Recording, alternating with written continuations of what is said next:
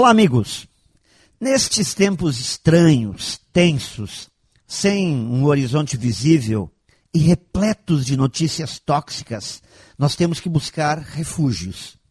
E bons livros alinham nossas ideias e nos trazem paz e tranquilidade. São ótimos refúgios. Como dizia Shakespeare, não há angústia que uma hora de boa leitura não possa curar.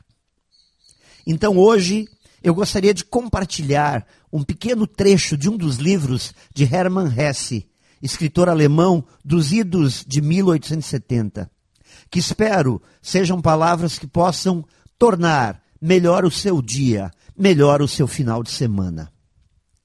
Diz Hermann Hesse: O dinheiro não era nada, o poder não era nada. Vi tanta gente que tinha dinheiro e poder e mesmo assim era infeliz. A beleza não era nada. Vi homens e mulheres belos, infelizes apesar de sua beleza. Também a saúde não contava tanto assim. Cada um tem a saúde que sente.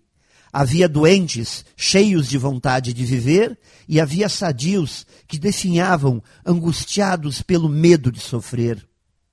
A felicidade é amor, só isto. Feliz é quem sabe amar. Feliz é quem pode amar muito. Mas amar e desejar não é a mesma coisa. O amor é o desejo que atingiu a sabedoria. O amor não quer possuir. O amor quer somente amar. Pense nisso e saiba mais em profjair.com.br. Melhore sempre e tenha muito sucesso!